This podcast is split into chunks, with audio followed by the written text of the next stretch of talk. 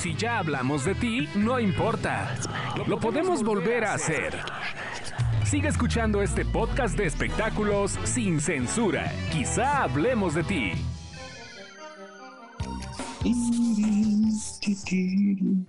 Es viernes, para nosotros estamos grabando en viernes, ustedes están escuchándolo seguramente en sábado, viernes en la noche es cuando sube, pero este subo mucho chismecito rico, Sebastián Reséndez, Reséndiz esta semana, Lucía Méndez salió del COVID y mandó un mensaje oportuno para decir, no se preocupen, ya estoy bien. Estoy feliz por Lucía, me encanta que ya se haya recuperado, pasó su cumpleaños encerrada la pobre a piedra y lodo por el COVID.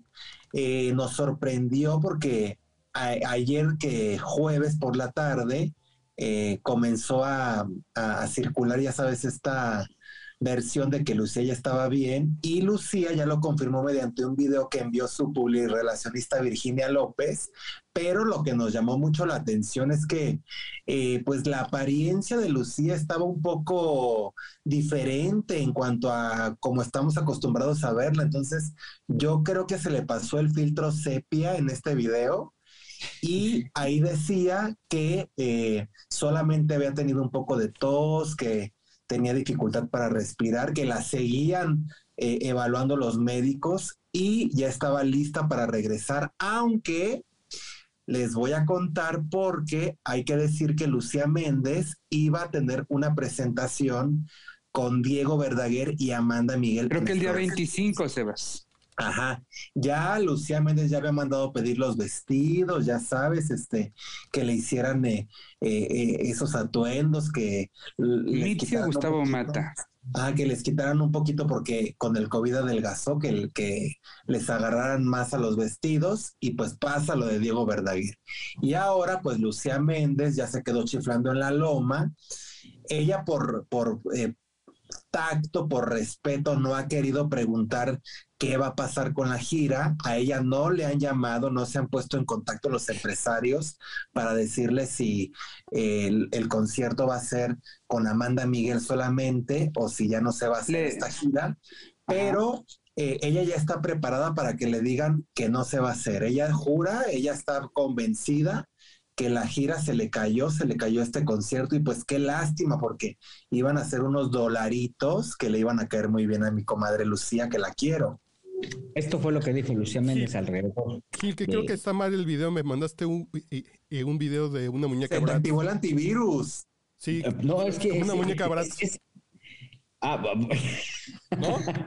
Se activó el antivirus. El Norton. El Norton, Sebastián. Esto fue lo que dijo. Amores, ¿cómo están?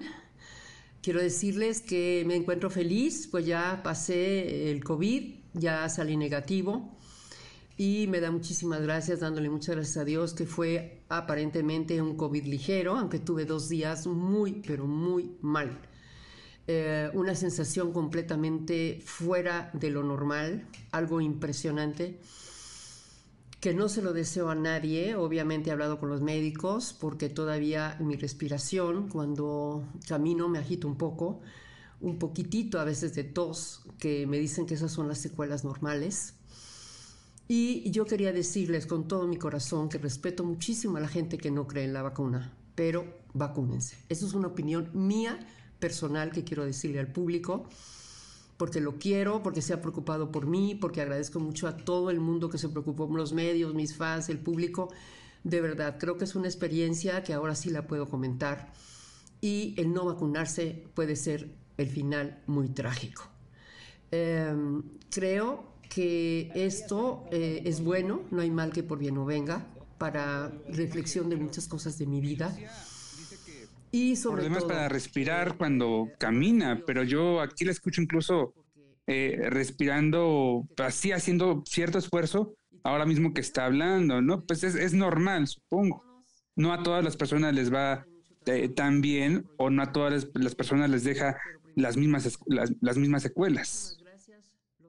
Sí, se, escucha, muy agitada. Yo creo que eh, la branquia o la tráquea, la branquia no le está funcionando bien porque se ojalá ya sabes el, como- el golpazo de aire. Como Gauchinango de... Sí, como Guachinango, Lucía, pero yo sé que lo va a superar. Digo, tampoco es como eh, que tiene que ser un tenor para interpretar sus canciones, ya es el puro corito, pero pues ella es, ella es, eh, es un alma joven, Lucía Méndez, ella es, es eh, digamos que el, el- el reloj no pasa por ella.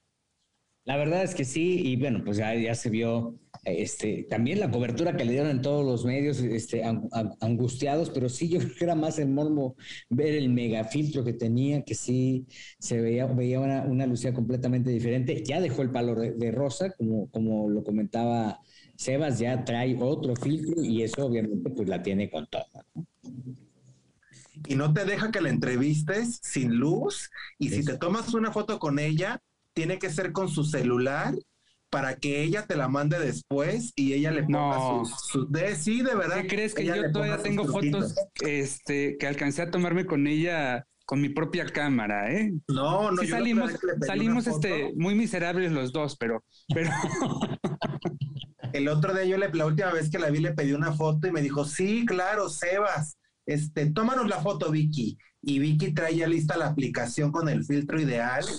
Y entonces Wow. ya ella te la manda como, do- como dos horas después, ya te la manda, ya, ya que ya viene arregladita y todo, pero pues sí, sí, a veces te, te, te quitan ¿sabes quién bastante hace lo mismo? O. Bueno, hacía lo mismo, no sé si ahora Luis Miguel, eh, eh, con sus invitados formales, digamos, cuando le pedían una foto, eh, era con su propio equipo, ya tenía preparado regularmente al fotógrafo, o en su defecto ahora, eh, ya más para acá, a los teléfonos, eh, pero tomaban la foto, veían si la foto estaba bien, si no, pues le aplicaban algún filtro y ya se la mandaban a la persona, fíjate.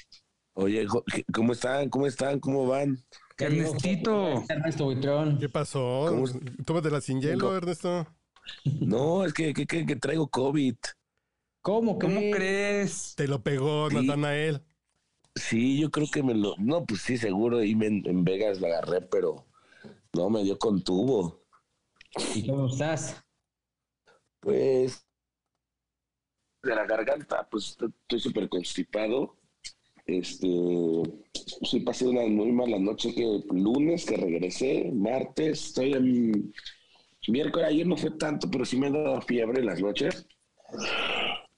Pues no he ido al trabajo y ahorita pues cuerpo cortado todavía y eso yo creo que son unos cuatro días. Yo creo que espero estar mejor de aquí al martes.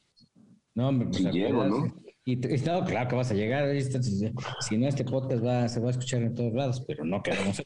¿No? Este, ¿Y, ¿Eh?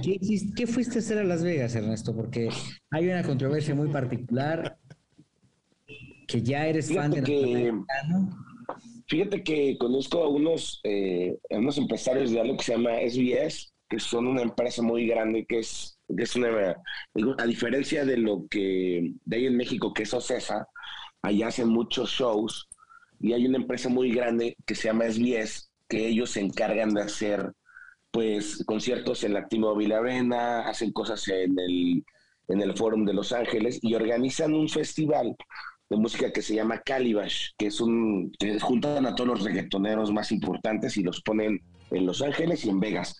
Y ellos también, eh, digamos que están creando la parte del regional porque están muy interesados en, en la música mexicana. Tienen una estación aparte de radio que se llama La Raza y crearon el Día Nacional de la Banda, que pues prácticamente es estos festivales como como los que se hacen en La Qué Buena, como los hace los 40 principales, que son anuales, pero sí tratan de tener eh, pues a los principales exponentes y sí es, un, pues, es una empresa muy grande que hace shows en muchos lados y el siguiente paso es hacer esto mismo en Chicago, o sea, están agarrando las tres principales capitales, Los Ángeles, bueno, por, por la importancia de los latinos, Las Vegas, porque es al final un punto turístico muy importante de Estados Unidos, y la segunda capital más grande de Estados Unidos, que es Chicago, que ese es el siguiente paso que están haciendo. Entonces fui con ellos para, para verlo del show, eh, me fui la semana pasada y sí está cabrón, o sea, sí es el nivel de producción que manejan, el nivel de, de invitados, porque aparte es un show en el que los reggaetoneros no van gratis, o sea, ellos cobran y pues prácticamente es un show pagado, pero, pero muy bueno, porque al final por un boleto de 200 dólares ves a, pues no sé, a Don Omar, a Daddy Yankee, a Maluma, a Nicky Jam. Entonces, eh, esa fue mi misión, digamos, que así en Las Vegas, fue hacer unas entrevistas también con los del regional, que estaba banda MS, y este, y les puedo decir que también ellos tenían el plan de venir a México, pero la cuestión es que en México únicamente se opera con, con CIE, que es a diferencia de Estados Unidos. O sea, ellos rentan los, los inmuebles, los venues, pueden hacer el show donde quieran. En México, tú para poder hacer un show tienes que a fuerzas asociarte con CIE, con OCESA, para poder utilizar alguno de los inmuebles. Bueno, depende ¿no? O sea, por ejemplo, Arena Ciudad de México no tiene esa sociedad, ¿no?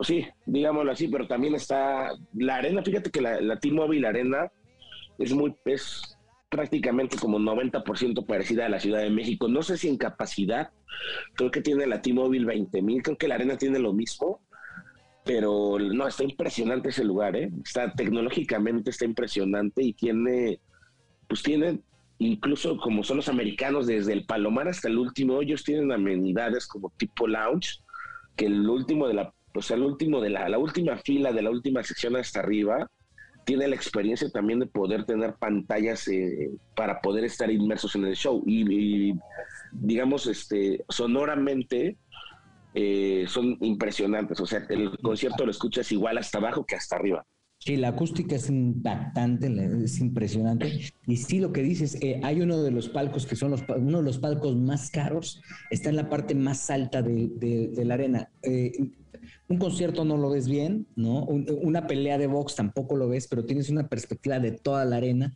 eh, incluyendo el escenario. Entonces, este, eso, eso, eso es lo que lo hace más atractivo. Pero puedes andar en calzones porque nadie te ve.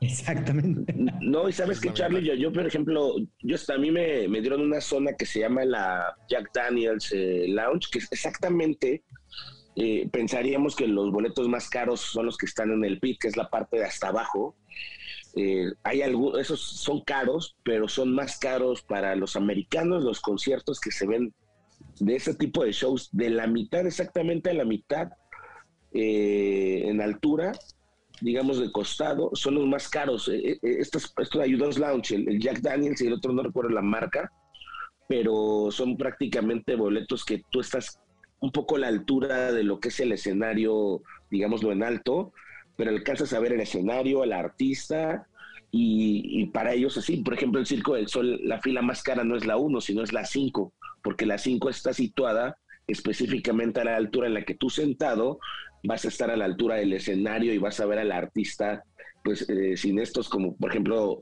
sin ver bocinas y ver sin ver pies nada más entonces sí estuvo muy bueno y, y, me parece que falta algo así en México algo a lo mejor con las estrellas con las que los están haciendo ellos, porque firmaron prácticamente contrato de cinco años con, pues, con las principales eh, figuras del reggaetón. En la parte media, eh, la, mejor zona para poder ver el espectáculo del Cirque du Soleil es la parte media. Incluso cuando tú vas a comprar el boleto, es bueno, pues, el boleto más caro es de tanto, 300 dólares por decirlo. Y la sugerencia de la taquilla es nunca, si nunca has venido, compra la parte media porque vas a tener una perspectiva de todo el espectáculo. Pero bueno, oye, inversión millonaria entonces, ¿no? No, inversión millonaria, Gil, y déjame decirte que es inversión latina, ¿eh? O sea, tiene por lo menos 50% de mexicanos, que es el dueño, don Javier, y la 50, los, el otro 50 viene por parte de inversionistas de Los Ángeles, que han formado una empresa grande, pero eh, ahí mismo que me encontré yo a Natanael, a, esta figura que aquí públicamente Jorgito me quería atacar, que, yo eh, me había tomado una foto, sí, y lo entrevisté, platiqué con él por lo menos ocho minutos, lo entrevisté dos veces, uno cuando pues fue el show, eh, de repente lo entrevisté después de que sucedió este tema con la banda MS, que sí les pintó dedo y los mandó a la chingada, eso, eso sí real que pasó el día del, fue el día, déjame ver, fue, el viernes, fue el día viernes, el viernes pasado, y eh, pues obviamente yo tenía la intención de conocerlo y la curiosidad de cómo se manejaba, porque pues yo lo había visto en redes sociales que se maneja, ya saben, con cinco o seis guardaespaldas o siete, con personas armadas, y sí se maneja en Estados Unidos con un equipo de seguridad fuerte. Hagan de cuenta que llega Luis Miguel. Eh, mi primer perspectiva es, si de repente siento que está él en un mundo en el que sí siente que es la figura más importante de la música, pero creo que ahí lo pusieron y él se creyó esa, esa historia.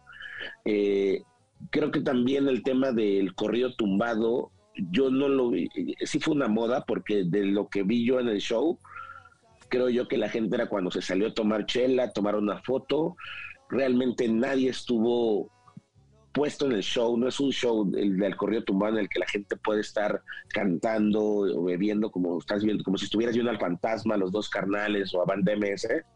Me queda muy claro que en el regional mexicano eh, se respeta el, regional y la gente regional no quiere a los de los corridos tumbados. Cantó como por espacio de 25 minutos y la verdad es que le fue mal. O sea, había unos que otros que sí aplaudían, pero así como para mover a toda la arena llena, porque a, esas alturas del show que estaba Natanael, la arena está completamente llena, pues no, no, le va bien.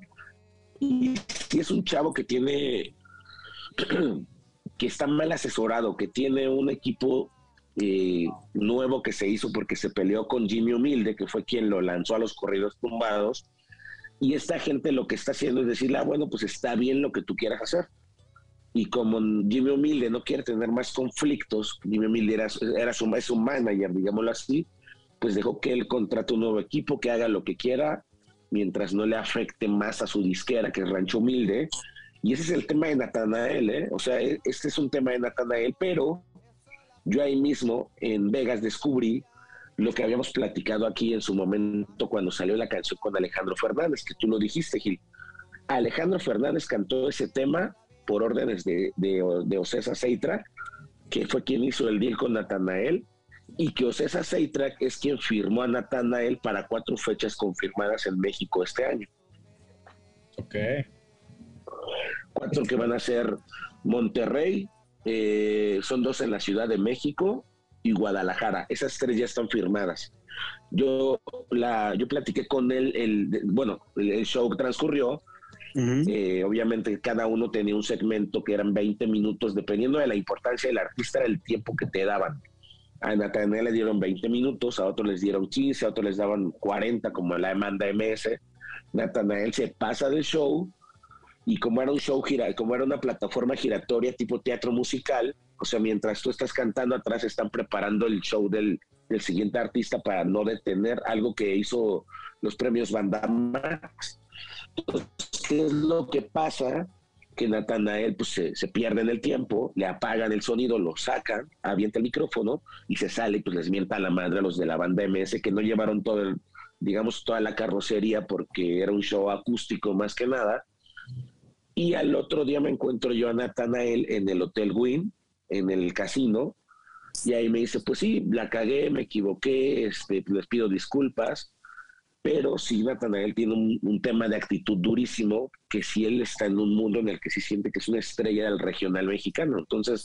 Es pobre porque se va a perder, Ernesto. En el camino se va a perder, si no es que se empezó a perder ya, ¿eh?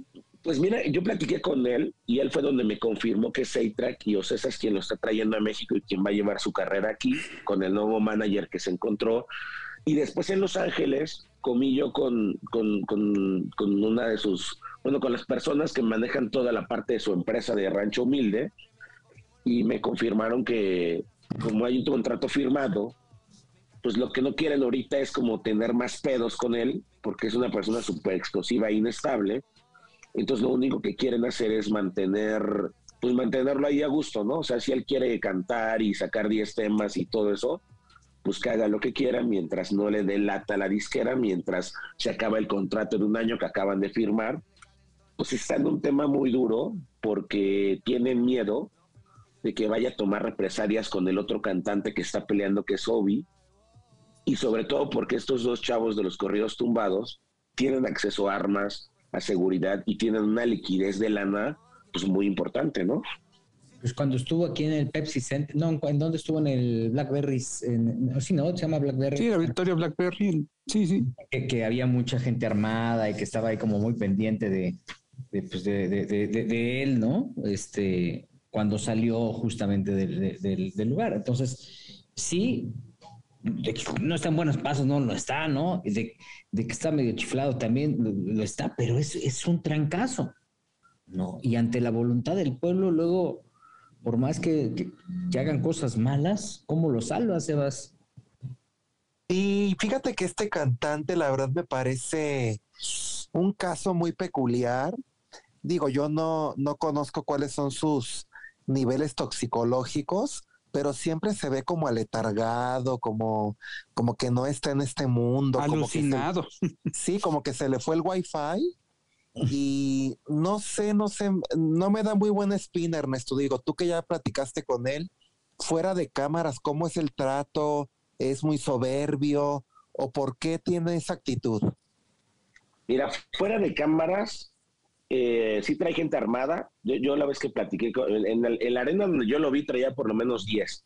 Cuando yo me lo encontré en el, en el Win, eh, venía con cuatro, más su manager y más una gente que va documentando todo lo que está haciendo. Su trato eh, evasivo, eh, yo creo que en algún punto, yo cuando le pedí la entrevista que la grabé con mi celular, le digo, eh, oye Nathaniel, pues te ganas un minuto, quiero saber qué pasó con Banda MS. Me empieza a contar. Yo creo que es también parte, a lo mejor, eh, es conocido que él es, es consumidor de, de marihuana, porque es legal en los Estados Unidos y mucha gente lo hace. Eh, sí, sí creo yo que esta parte de, de- de la, de la marihuana quizá puede estar influyendo en su comportamiento. Eh, sí es aletargado.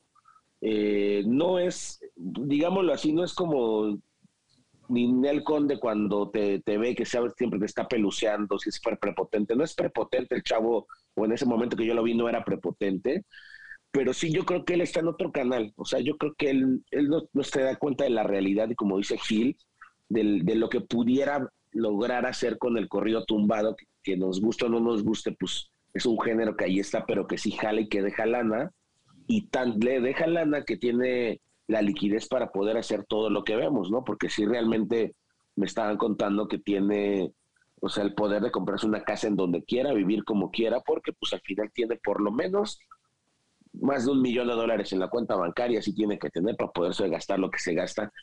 Eh, tengo, su manager me dijo que es una persona que es dominicano y, y me dijo que están intentando buscar limpiar la imagen de Natanael o acercarlo más a la prensa y a los medios, que es quienes lo están convenciendo de que haga entrevistas y que tenga esto, y quieren un poco como subsanar todo ese escándalo que hay de redes sociales con, con Obi, con Jimmy Humilde, pero sí yo creo que él, él- no, no, no dimensiona el tema de, de lo que está sucediendo como figura pública.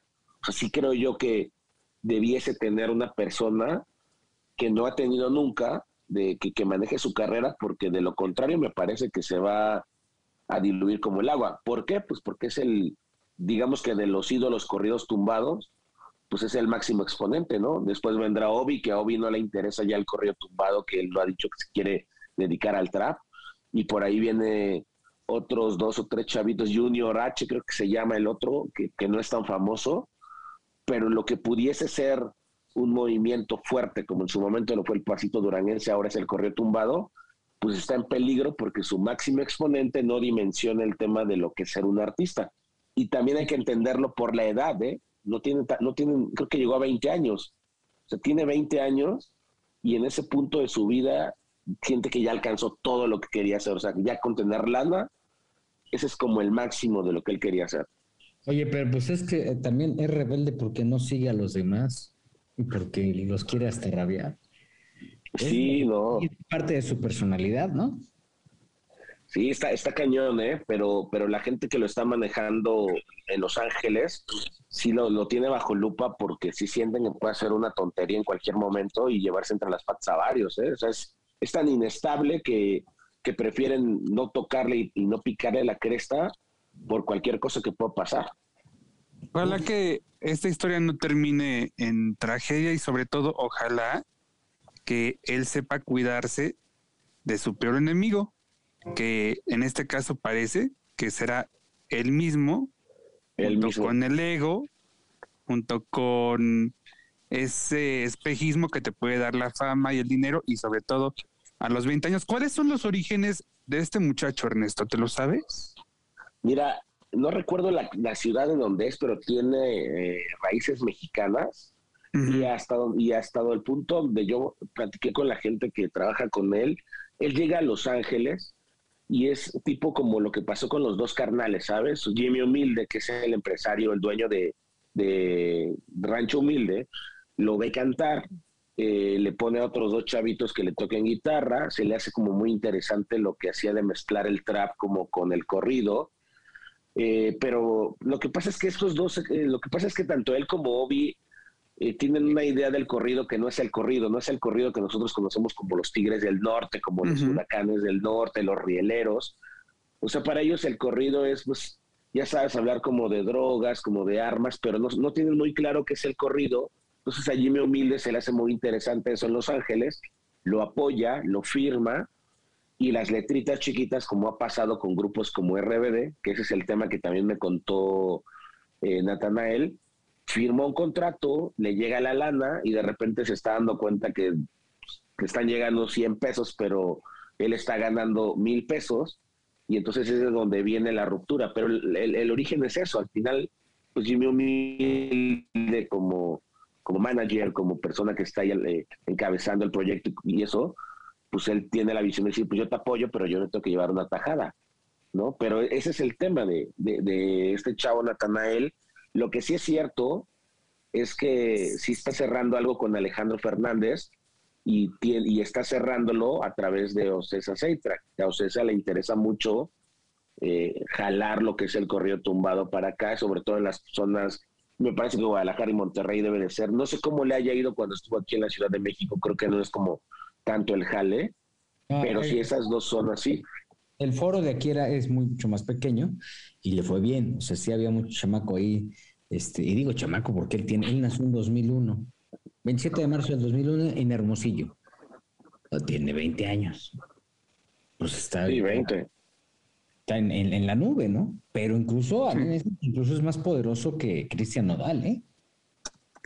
Sí, sabes que nosotros yo creo que nos vamos con la nube de, Nodal por, pues porque lo vemos más seguido en los medios y esto, pero si Natanael tuviera la visión o alguien le hiciera ver el tema que el poder que tiene en la música, sí podría ser una estrella. Lamentablemente, nadie lo puede controlar, Gil. O sea, no hay forma de que nadie lo controle. Lo ves con gente de hecho, este equipo que formó lo, lo hizo hace dos meses y hace dos meses tenía otras dos personas. Incluso yo que, lo, yo que entrevisté a Obi hace el año pasado, como por ahí de octubre, esas mismas personas llevaban a Natanael, también las, las corrió, o sea, ha sido un limpiadero de gente como si se comprara una chamarra nueva eh, y, económicamente, pues, y en personalidad creo que podría tener más, pero él no quiere tener más. O sea, su intención es esa, no, no le interesa ver el, tema de lo que es un negocio artístico. Y cosa muy lejana, lo que yo vi también, ¿sabes con quién vi? Que también platiqué, que tiene una visión de negocio fuertísima y que trae un broncón con Odal. Con este cantante, Karim León, mm. tenía yo el gusto de conocerlo, traen un broncón con Cristian Odal durísimo. ¿eh? ¿Por qué? Eh, me, me, parece que, que su, su empresa quería hacer algún tema eh, y de, en, alguna forma se propuso que fue a Cristiano Dal y sé que le pidieron por lo menos dos millones de dólares para hacer la canción a su, a su oficina, cosa que a Karim León se le hizo una, pues una tontería. Eh, el, trascendido quien me lo contó me dice, se acercaron y Nodal le dijo que él no canta con nadie por menos de dos millones de dólares. Y Karim que tiene, a lo mejor aquí en la Ciudad de México no nos anda mucho, pero en el norte y en Estados Unidos está durísimo. De hecho va a cantar el día de mañana en Ontario, California, y son de estos que llenan arenas, ¿no? O sea, llenan la Toyota Arena y se van al, Microsoft y de ahí se van al Forum. Y Karim León está muy sentido y me está diciendo que, pues, que qué bueno que al final no se hizo porque se, se queda claro que él solo canta con, con amigos, pero que también cuando haces la, la música por billetes, pues llega un punto donde se te va a acabar. Entonces, claro. está durísimo y también es uno más, no sé si enemigo, pero una de las personalidades del regional que también ya yo creo, tiene su palomita en contra de Nodal, ¿eh? Y yo creo que Karim, de hecho, no sé qué piensas tú, Ernesto, pero me parece que es en este momento la figura del regional mexicano eh, joven eh, con, mayor futuro.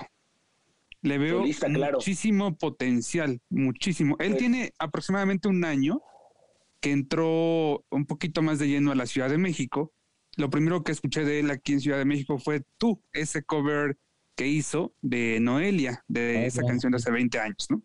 Y Sí. a partir de ahí, pues eh, escucho que noto que cada vez más gente lo escucha, que de pronto este, la gente lo lleva en su coche o lo escuchas en las fiestas, etcétera, etcétera. Pero, pero viene muy fuerte. Obviamente sí, en Estados Unidos le va mucho mejor, muchísimo mejor.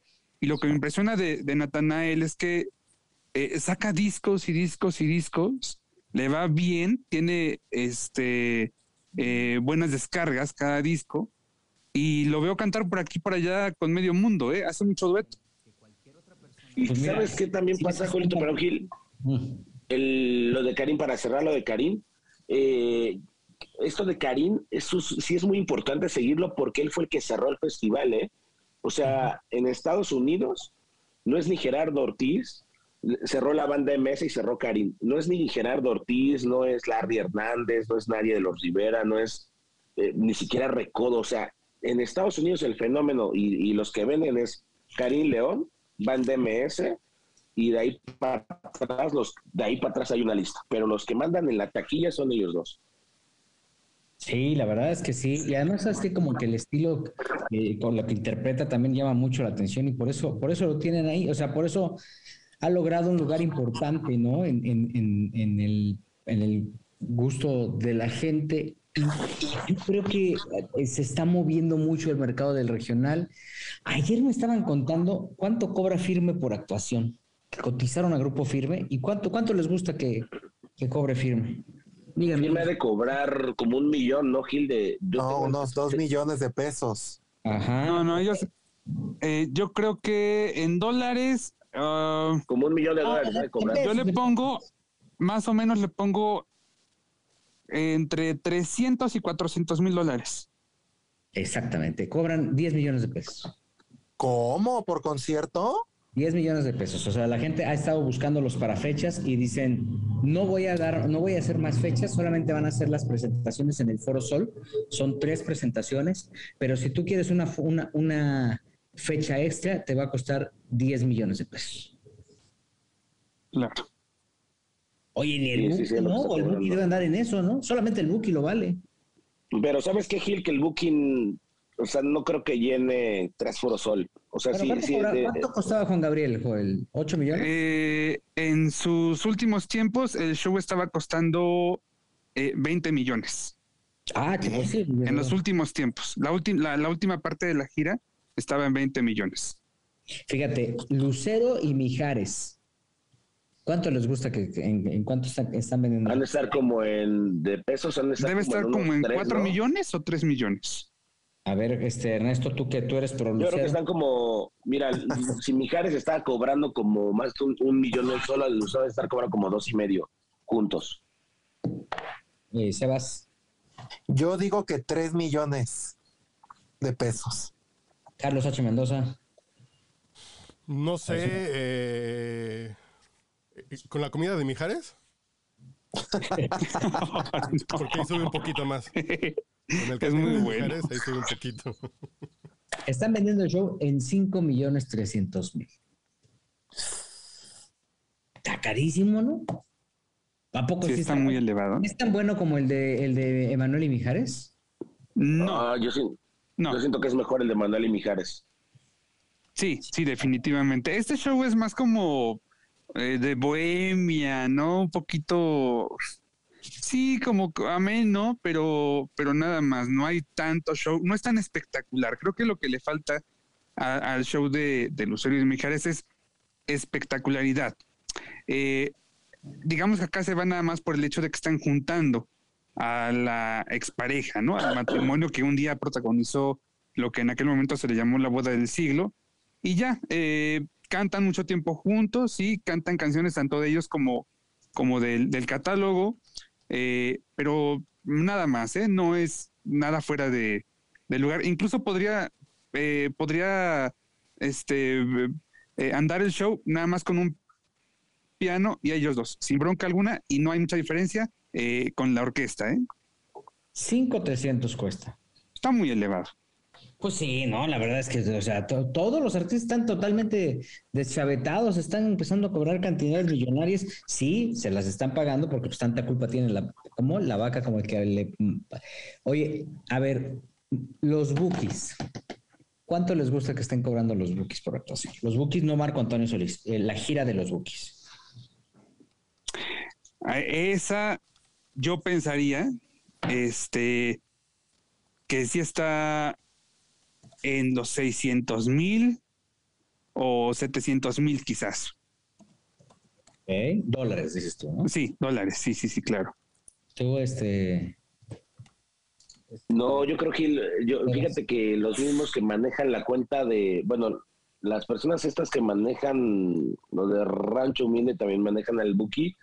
Esa gira de los Bukis creo que estaba, no sé si en 900 mil dólares por concierto, ujú.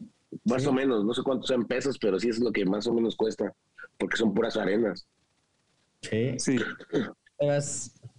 Yo creo que ese concierto debe costar unos, en pesos, unos eh, 9 millones ¿Medio millón de Sí. dólares? de pesos. No, de de pesos. pesos, Sí, de- sí. dice Sebas que de pesos. Un poquito menos de... Yo sí le tiro como el medio millón de dólares, como, como 10 milloncitos de pesos. Se está cotizando en 2 millones de dólares. ¡Ay, cabrón! Pero Se está cotizando en 2 millones de dólares. Y van a ser, eh, por el momento, algunas cosas con Ocesa, Foro Sol, eh, Ciudad de México, obviamente, dos fechas, Guadalajara, dos fechas, Monterrey están todavía negociando qué otra fecha van a hacer y probablemente se vayan a otras ciudades tipo Tijuana, Hermosillo, una onda así, pero por lo pronto los que lo tienen amarrado son Ocesa y en cualquier momento, me- tengo entendido que la próxima semana dan a conocer la gira, entonces eh, ya la gira por México. Entonces, este, pues ahí está. Y mira, hace dos años manejaban un Uber. El chivo está, era chofer de Uber en Los Ángeles. Pero sí les estarán dando su parte buena, porque luego ya ves que hay mucho gañán ahí. Pues digo, Pues el Marco, Buki, Marco Antonio el que reparte toda la lana, ¿no? ¿Qué No tal si vayan les aplican lo de, lo de Ocesa a Ángeles Azules? Gil? ya ves que me los, creo que cobraban en un millón el show y les daban creo que 200, ¿no?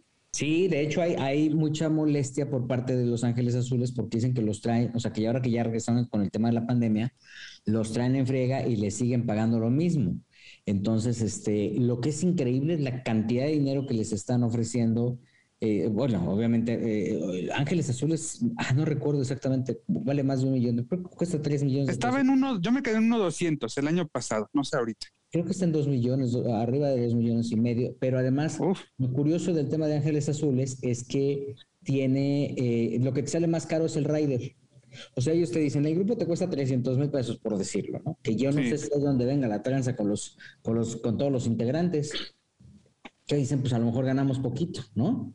Pero el rider, lo que te cuesta contratarlo, te cuesta, por decir, 800 mil pesos, ¿no? Entonces, es, incluso es, es, es, eh, mucho más el costo del rider que de lo que te cuesta la actuación de Ángeles Azules. Qué raro.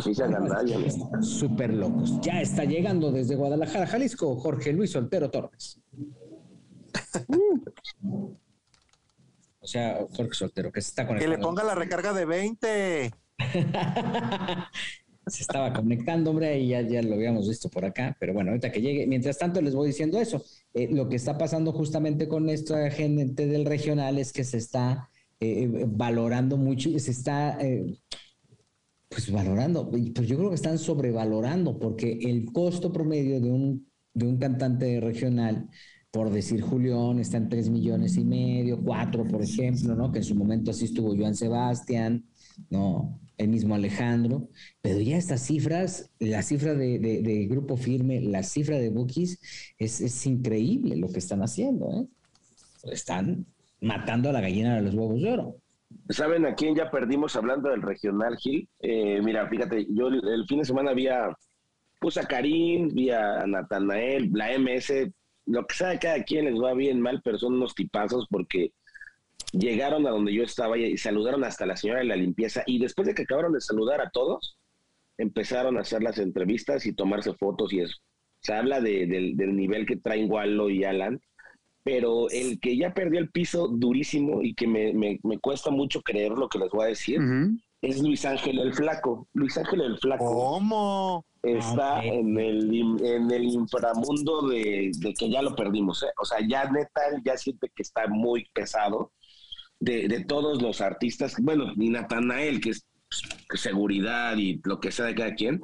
Pero yo ya lo había visto aquí en la Ciudad de México así, pero yo no quería creer lo que yo me habían contado, porque a mí me contaron en una comida, me contaron en una comida en Los Ángeles que estaba él ya en un plan muy pesado. Yo comí con él, en, recuerdo que en Alcurnia, en Mazatlán, hace como un año, un poquito más, más un, poquito, sí, creo que fue la- el marzo del año pasado.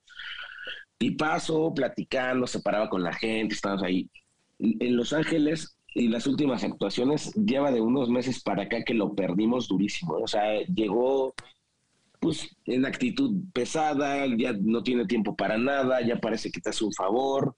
No lo digo por mí, ¿eh? lo digo por varias personas que lo han visto en diferentes lados. A mí me tocó porque yo no quería creer, pero sí súper pesado. O sea, en, Pero a ver, él a en ver. plan estrella y te da dos, tres minutos y va. Y lo mismo hizo y, y pelució a varios medios de comunicación. ¿A ti te ahí trató dijo que- mal? Sí, a mí. Bueno, ¿Oh? ni, ni se acordaba. ni- bueno, imagínate que ni me saludó. O sea, y, y eso no nada más pasó conmigo, pasó con gente de, de medios americanos y también ha pasado con gente aquí en la Ciudad de México, ¿eh? No sé si es porque lo trae Sergito Gómez y los hace así, los hace como inalcanzables, les vende todo para pagar los viajes de Dubái, pero no sé qué pasa, ¿eh? Y también les puedo de confirmar algo. Lupillo Rivera regresó al camino del bien porque regresó con su PR de antes, con la que nunca debió de, de dejar, y empezó a hacer promoción la- esta semana. Esta semana, el día de ayer, empezó, empezaron a trabajar juntos de nuevo. ¿Con quién está? ¿Con Irma? No, no, no, dejó a Irma y se regresó con esta Tania. Es que bueno, te voy a decir- ah, Tania Melgarejo. Ajá. Voy a decir, que- ¿qué pasa? Irma García eh, no estaba con Lupillo, ella está con la compañía disquera que traía Lupillo. Ah, ok. Ajá. Tania, me... Pues- oye, pues ojalá y Tania yo ahora sí le, le- le- le haga algo, ¿no? Porque pues, cuando estuvo con él, nada más hizo un gran esfuerzo y nunca logró domar al, al ¿cómo le dicen? Al toro, al toro del corrido. Toro del corrido, ¿no? No, ya viene, te voy a decir cómo está el tema, ya viene domado porque... eh, Lupillo sí te saludo. No, no, no, no. Yo justo eh, antes de que saliera este proyecto me enteré porque el, el tema de este proyecto que salió de Cumbia Machín, en teoría en primera instancia era el Chiqui Rivera, Lupillo Rivera y eran otras dos personas que no puedo revelarlo porque porque quemaría mis fuentes, pero no, porque las quemaría, las quemaría, pero este ¿Por qué va a cantar con tus fuentes o qué? Este tema, este tema salió así porque Eric Rubin lo quería hacer y de hecho puedo yo decir que acerqué a Lupillo Rivera a este proyecto eh, que ahora tiene con Eric Rubin, que me parece muy acertado, pero sí Lupillo Rivera, eh, de todos los Rivera que hemos criticado aquí, personalmente y también yo le he tirado zarpazo a varios, yo creo que es el que menos en pedos está con la familia y el que en menos pedos le interesa estar porque sabe que la carrera la tiene ahí pues pendiendo de un hilo. Muerto. Pero si ni, si ni Lupillo Rivera está tan pesado, el flaco sí se la, se la baña, ¿eh? Y, y ojalá que no les toque, o Qué para mal. que ustedes lo vean como es, ¿eh? Bueno, yo te voy a decir una cosa, yo tuve el flaco en Buenos Días Bandamax hace 15 días y la verdad lo vi exactamente igual. Por eso me extraña tanto. Ahora, ya llegó Jorge Luis Soltero Torres. Ahora sí, vamos al siguiente episodio que se hablamos de ti. Jorge Soltero tiene listo un zarpazo contra Ernesto Buitrón. No somos promotores de la violencia, pero sí de, de las cuentas claras. Vamos a ir regresamos. Sas.